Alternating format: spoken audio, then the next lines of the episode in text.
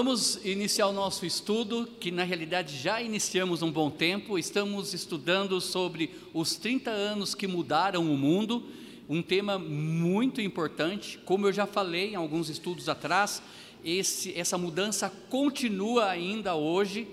Sabemos que a igreja primitiva nasce ali em Atos capítulo 2 e depois avança nos 30 primeiros anos que ela avançou, ela fez uma diferença imensa no mundo inteiro. E nós estamos aprendendo sobre o livro de Atos e o que nós podemos aplicar para nossas vidas também.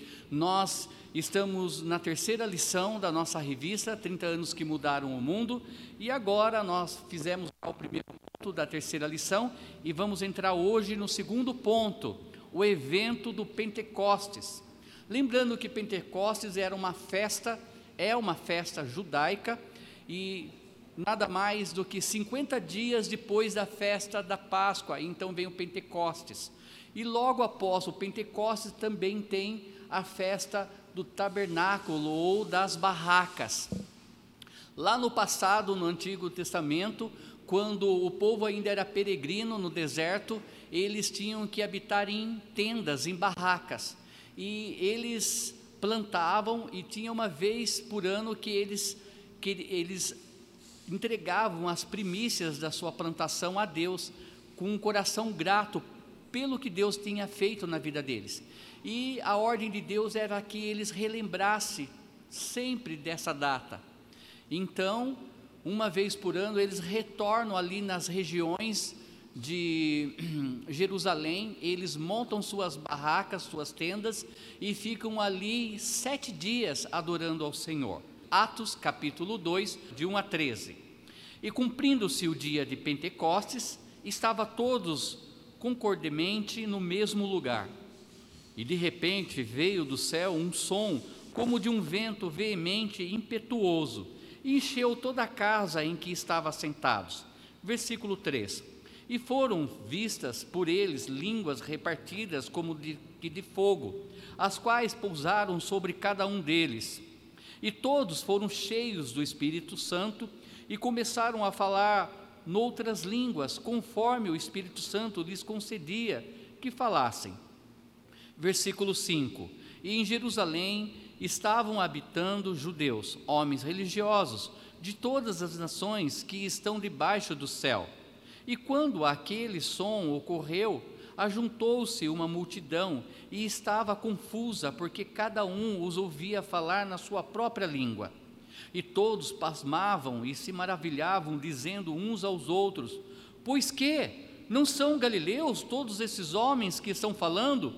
Como, pois, os ouvimos cada um na nossa própria língua em que somos nascidos? Versículo 9: Pardos e medos elamitas e os que habitam na Mesopotâmia, Judéia, Capadócia, Ponto e Ásia, e Frigia e Panfilha, Egito e partes da Líbia, junto a Cirene, e forasteiros romanos, tanto judeus como prosélitos, cretenses e árabes, todos nós temos ouvido em nossas próprias línguas falar das grandezas de Deus Versículo 12: E todos se maravilhavam e estavam suspensos, dizendo uns para os outros: Que quer dizer isto?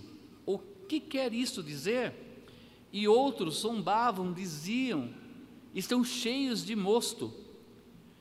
Então aqui nada mais é do que os milagres, né, que Deus realizou ali no início da igreja primitiva. Atos capítulo 1, Jesus então ele é visto por mais de 500 pessoas indo assunto ao céu, a ascensão de Cristo.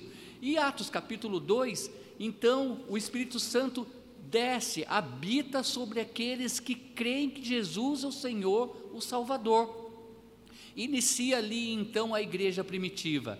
E aí então aconteceu esses eventos de todos os milagres, o que mais nos chama a atenção é que quando Pedro e alguns outros começaram a pregar a palavra de Deus para aquele povo ali que estavam em redor de Jerusalém, cada um em sua barraca, sua tenda, para adorar o Senhor, porque era a festa do tabernáculo, eles começaram a pregar a palavra de Deus e cada judeu que veio de várias partes do mundo ouviam a mensagem na sua língua. Cada um. O milagre não é que Pedro falou na língua de todos, é que cada um, todos ouviam na sua própria língua. Isso que é o incrível, ok? Olha, a narração de Lucas começa com uma breve referência ao tempo e local da vinda do Espírito Santo. Não sabemos, portanto, se a casa do versículo 2 ainda é o cenáculo ou mais um dos muitos salões do templo. Lucas capítulo 24, 53 e Atos 2, 46 fala um pouco sobre isso. O tempo do evento é indicado com precisão, precisão ao cumprir-se o dia de Pentecostes, ou seja, logo após quando é, se cumpriu os dias ali da festa de Pentecoste, então desce o Espírito Santo sobre aqueles que aceitaram a Jesus Cristo como Senhor e Salvador. Eu fiz uma pergunta no, em nosso último estudo, perguntei a ascensão de Jesus Cristo, a subida de Jesus para o céu, aconteceu em qual cidade? Aí o pastor Benjamin respondeu: Vocês lembram qual é a cidade? que aconteceu então a subida de Jesus Cristo, onde muitas pessoas viram? Betânia, isso. Só que a descida do Espírito Santo aconteceu aonde? Betânia ou Jerusalém. Então, são lugares diferentes, ok? Então, aqui a descida do Espírito Santo acontece em Jerusalém. Por quê? Porque era a festa de Pentecostes e a festa tabernáculo em seguida. Então, todos os judeus estavam ali próximo de Jerusalém ok? Dois significados. Interessante que a oferta do Pentecostes tinha dois significados: um agrícola e o outro histórico. Significado agrícola: festa da colheita, comemoração da ceifa, como eu já falei, era algo que eles deveriam estar fazendo todos os anos, e isso ainda acontece para os judeus lembrando o que Deus fez com eles ali no deserto, naquela peregrinação. Deus cuidou deles e era um tempo muito importante para eles. Então eles estavam retornando e lembrando como Deus tem sido um maravilhoso mantenedor, cuidando dos seus celeiros, dando a eles uma vida farta, uma vida boa. Então, nada mais é do que um ato de agradecimento pelas colheitas, a festa do tabernáculo. Segundo, significado histórico, festa das semanas, porque acontecia sete semanas ou 50 dias após a Páscoa. 50 dias após então a Páscoa, Pentecostes, e depois vinha a festa da tenda, do tabernáculo, que era durante uma semana, sete dias, da mesma forma como era no Antigo Testamento. Tá bom? três fenômenos. Sem dúvida alguma, o Pentecostes foi o grande dia quando três mil almas foram colhidas para dar início à história da igreja cristã. Lucas registra três fenômenos que distinguem o evento do Pentecostes. É interessante notar que a primeira igreja, ela é composta na realidade de 123 pessoas. São elas, os apóstolos e algumas mulheres que estavam reunidos ali em Jerusalém, adorando a Deus. Lembra que Pedro, ele até então tinha sido preso por um tempo, e então um anjo vai e solta Pedro. E quando ele chega ali naquela casa, ele encontra aquelas pessoas orando. E até mesmo quando a pessoa foi atender a porta, não acreditava que realmente fosse Pedro. E aí então nós vemos ali a força da oração.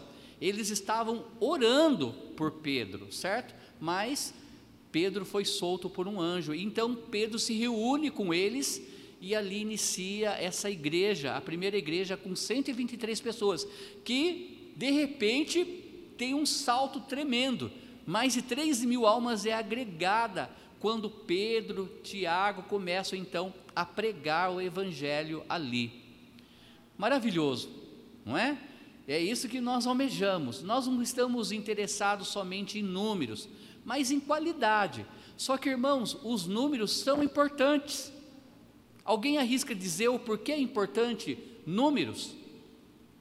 crescimento numérico? Números é, é, é, o, vamos falar que é o significado do que a igreja está crescendo, né? Vamos falar assim. Exato. É, todos os membros estão crescendo individualmente e, e números é a consequência disso. Os números, ou seja, almas estão sendo acrescentadas, principalmente no que? No livro da vida. Almas estão se convertendo e nomes estão sendo arrolados no livro da vida. A palavra de Deus diz que quando você aceita Jesus Cristo como Senhor Salvador, o seu nome é escrito li no livro da vida com penas de ouro. E os anjos se regozijam lá no céu de alegria.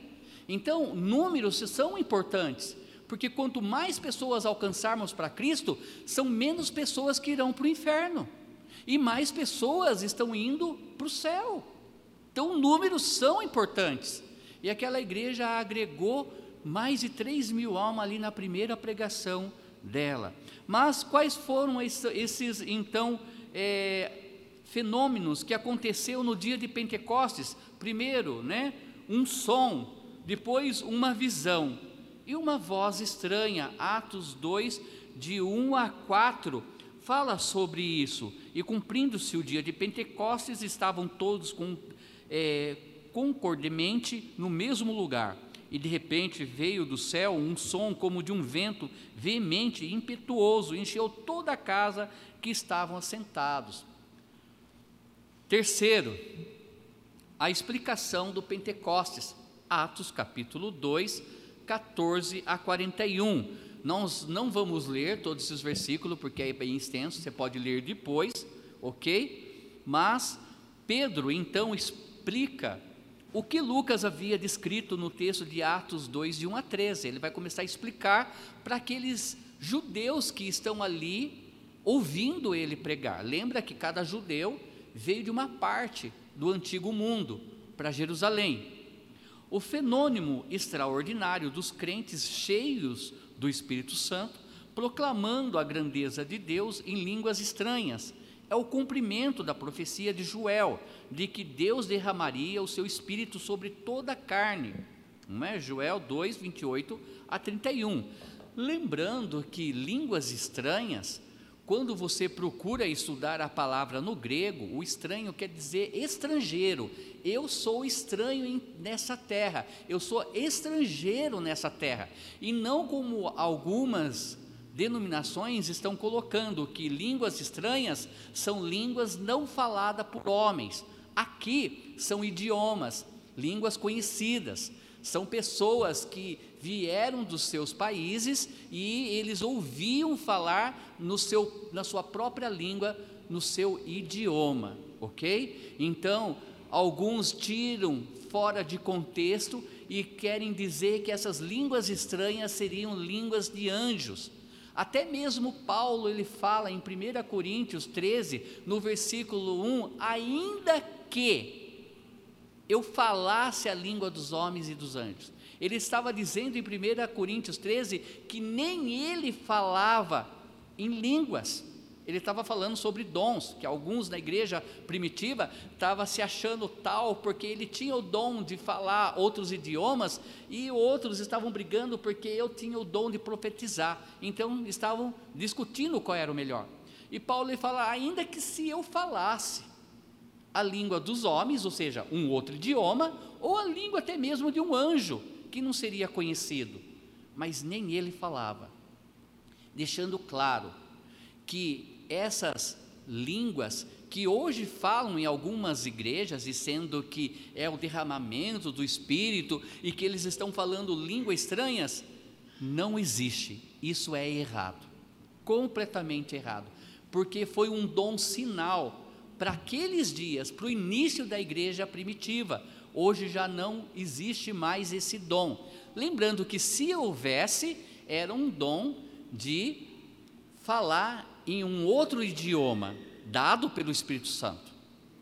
Do nada. Não que você foi lá e aprendeu. Alguém? Alex. Ah, e dificilmente também você vê né, um pentecostal explicando este, este capítulo, né? Este, o, o capítulo 2 de Atos. Né? Ele vai sempre falar em Coríntios, né? o que Paulo estava falando, e aí ele vai mudar o contexto. Em vez dele pegar e ensinar realmente qual é o dom de línguas, né? Qual é o dom que Deus realmente tinha dado. Né? Isso mesmo. Dificilmente eles ensinam aquilo. E lembrando que esse dom de línguas eram línguas conhecidas, Isso. né? Era um, um meio pelo qual o evangelho estava sendo anunciado a outras nações, né? Outros povos com uma língua que fizesse sentido para eles, uma língua conhecida. Isso. Nós já lemos aqui a lista, né, dizendo, olha, uns eram de Panfíria, Panfíria outros eram árabes, outro, é, outro eram isso, isso, outros eram daquilo, daquele lugar. Então eram línguas conhecidas. E nós podemos nos chamar de Pentecostes? Sim. Por quê? Porque nós nascemos como igreja ali, logo após a festa de Pentecostes. Nesse sentido, não como hoje algumas denominações dizem, nós somos pentecostais, no sentido de que nós falamos línguas estranhas. Isso não existe mais. A exposição de Pedro é similar àquilo que os rolos do Mar Morto chamam de interpretações de uma passagem do Antigo Testamento, à luz do seu cumprimento. Vamos entender como ele expõe seu sermão. Primeiro, Pedro, então, ele começa com as palavras: isto é aquilo, ou seja, isso que seus ouvidos testemunharam é aquilo que Joel profetizou. Para simplificar, ele está dizendo: olha, isso que vocês estão ouvindo já estava escrito nas Sagradas Escrituras, no Antigo Testamento, através do profeta Joel. Isso iria acontecer, ok? Dois, deliberadamente substituiu o depois de Joel por últimos dias, a fim de enfatizar que com a vinda do Espírito Santo chegaram os últimos dias. Talvez algumas pessoas perguntem, pastor, quando será os últimos dias? Qual seria a resposta correta? Quando iniciou os últimos dias? Ou quanto inici, irá iniciar os últimos dias? Aqui já deu a resposta. Os últimos dias já, inici, já iniciaram com a descida do Espírito Santo. Ali começa os finais dos tempos, e nós podemos ver isso claramente nas epístolas de Paulo para as igrejas. Principalmente 2 Timóteo capítulo 3, quando Paulo ele fala como seriam as pessoas nos últimos dias, já pensando ali na igreja em que ele estava vivendo. Na realidade, os últimos dias já começou há muito tempo atrás. Naquele tempo já estava adentrando na igreja falsos profetas, pessoas querendo enganar aqueles que estavam dentro da igreja, falsas profecias, pais é, brigando com filhos, filhos brigando com pais, matando pai e mãe, e isso até mesmo foi forte naquela época por causa da perseguição, porque nem todo mundo da casa se convertia ao cristianismo. Muitos filhos que ainda pertenciam, acreditavam em Roma, acabavam matando o próprio pai e a mãe, por amor à mãe Roma, ou vice-versa. Os últimos dias iniciaram já ali em Pentecostes, na descida do Espírito Santo. 3. Pedro então aplica a passagem a Jesus de modo que o Senhor, que traz a salvação, já não é, é Xavé, aquele abriga, abriga os sobreviventes do Monte Sião, mas Jesus que salva do pecado e do julgamento todos os que chamam pelo seu nome. Em outras palavras, estava dizendo: olha, o mesmo Xavé, o mesmo Jeová é Jesus Cristo, e hoje ele salva o pecador, hoje é derramado a misericórdia. Lembra que eu falei sobre dispensações? Antes da dispensação, antes de iniciar a igreja, qual era a dispensação? A lei. Acaba a lei, inicia a dispensação da graça, a misericórdia de Deus colocada em ação. Deus, ele perdoa o homem o pecado e ele então é, limpa o pecador que se arrepende e então habita sobre ele. Nasce então a dispensação da graça, misericórdia de Deus. Quarto, os efeitos do Pentecostes. Atos 2, 42. E perseveravam na doutrina dos apóstolos, e na comunhão, e no partir do pão, e nas orações. e em toda a alma havia temor. E muitas maravilhas e sinais se faziam pelos apóstolos, e todos os que criam estavam juntos e tinham tudo em comum. Versículo 45: E vendiam suas propriedades e bens e repartiam com todos, segundo cada um havia de mister. E perseverando unânimes todos os dias no templo e partindo o pão em casa, comiam juntos com alegria e singeleza de coração, louvando a Deus e caindo na graça de todo o povo. E todos os dias acrescentava o Senhor à igreja aqueles que haviam de salvar.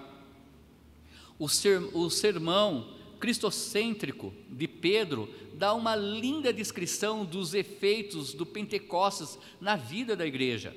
Analisando o texto desde o tópico da lição, vamos anotar quatro efeitos do Pentecostes na vida da igreja que nós podemos aprender. Lembra então que muitos creram que Jesus é o Senhor, mais de 3 mil almas foram acrescentadas, e eles estavam tão felizes, alegres, que eles estavam unânime, unânimes no templo, adorando a Deus todos os dias. Isso mostra para nós aquele primeiro amor quando você aceita Cristo, não é?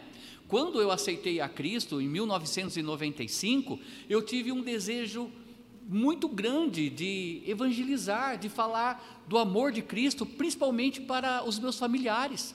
Eu lembro que eu cheguei em casa e comecei a pregar o Evangelho na casa do meu pai, e nós somos em sete, e eu queria pregar para todos eles.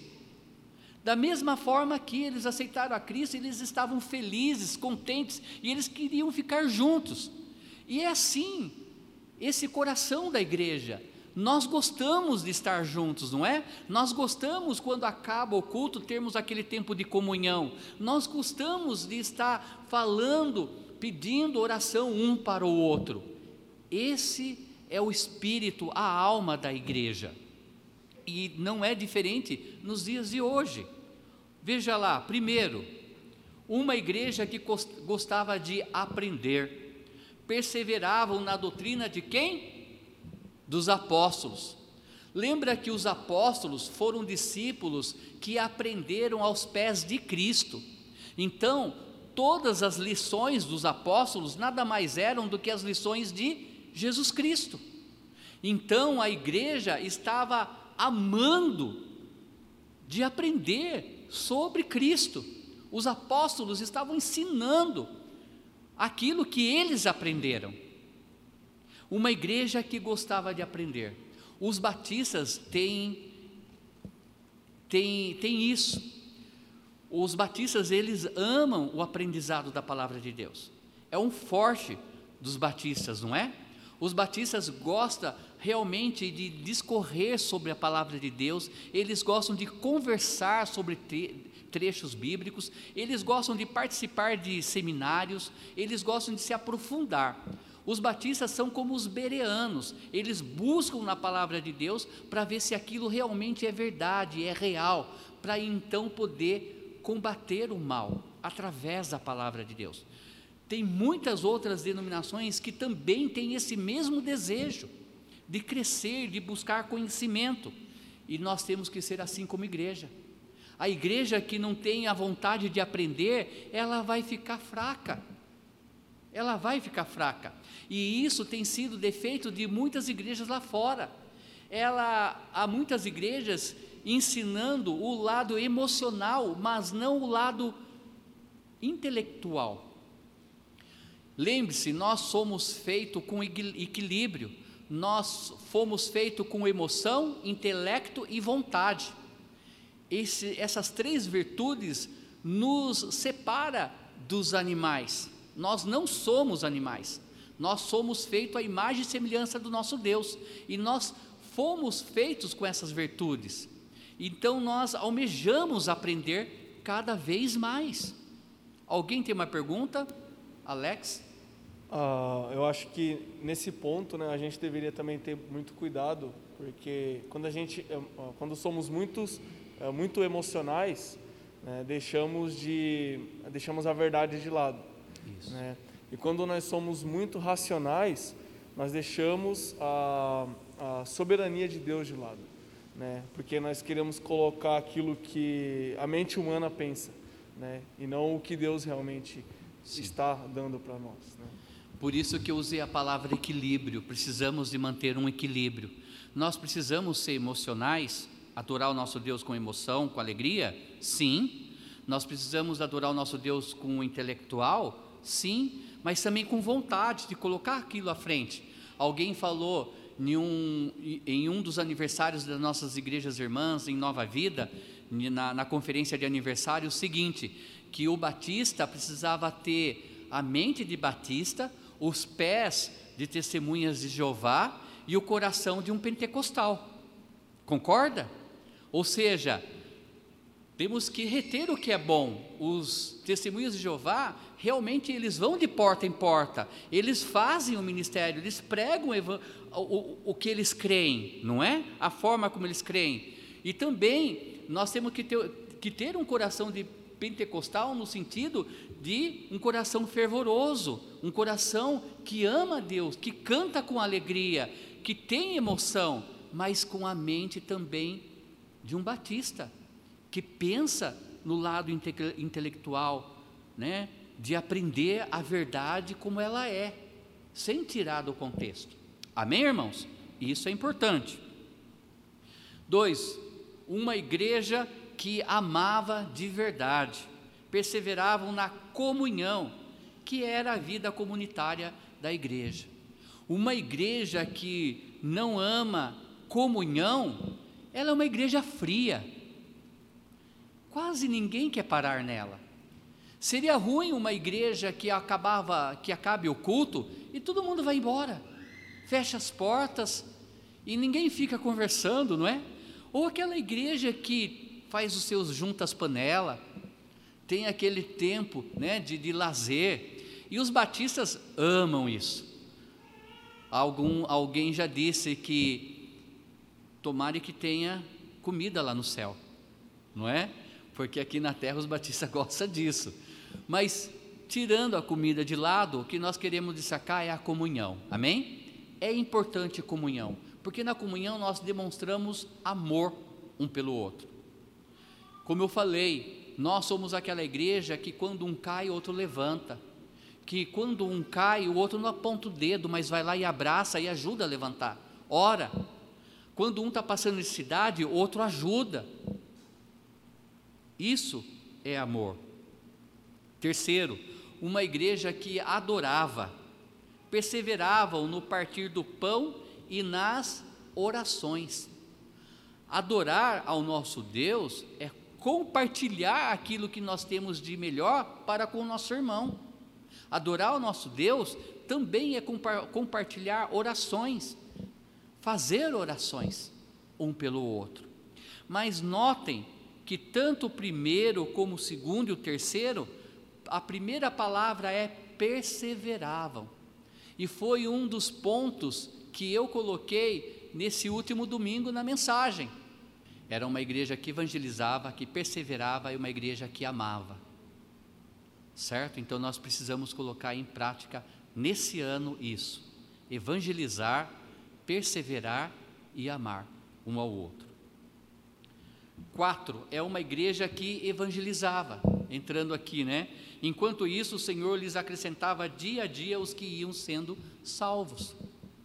Precisamos ter comunhão, precisamos amar uns aos outros, precisamos também evangelizar na oração dos homens aqui na frente, entre os homens, foi falado isso, de ganhar almas para Cristo, que o Senhor abençoe essa igreja como um luzeiro neste bairro, e que nós possamos ser instrumentos usados na mão do Senhor durante 2021.